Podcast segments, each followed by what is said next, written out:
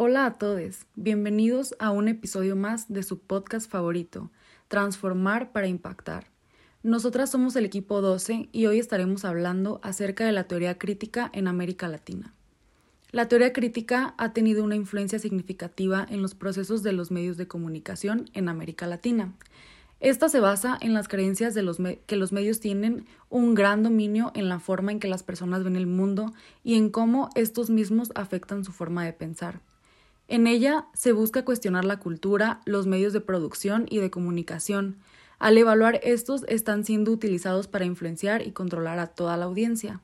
Asimismo, está muy relacionada con el análisis de la pertinencia, que busca examinar los contenidos para determinar cuáles son más útiles para el público y cómo se están utilizando para transmitir mensajes políticos.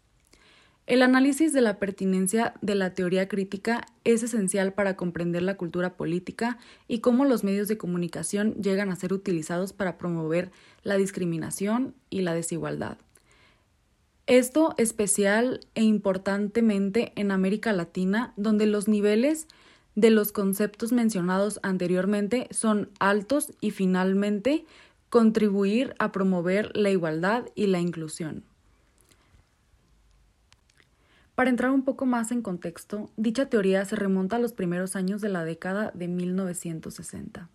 Esta se originó a partir del trabajo de los filósofos y teóricos latinoamericanos de la escuela de Frank, como Max Theodor Hunger y José Carlos Mariategui, quienes buscaban una forma de pensamiento alternativa que se opusiera a la supermanencia de la teoría académica eurocentrista y de aquí la teoría, la teoría crítica se desarrolló como una respuesta a la creciente demanda de las explicaciones para el despliegue socioeconómico desigual y el aumento de la pobreza en la región.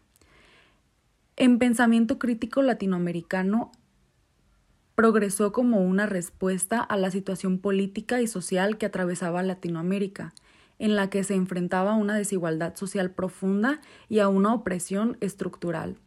Esta teoría o pensamiento terminó por convertirse en una herramienta para entender y cuestionar las estructuras de poder y las relaciones de dominación que han desarrollado en el territorio.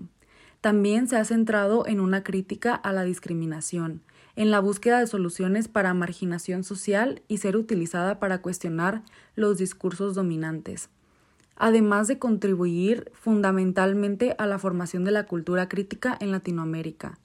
Las ideas que se han desarrollado en el enfoque interdisciplinario que incorpora elementos del marxismo, la filosofía, el análisis político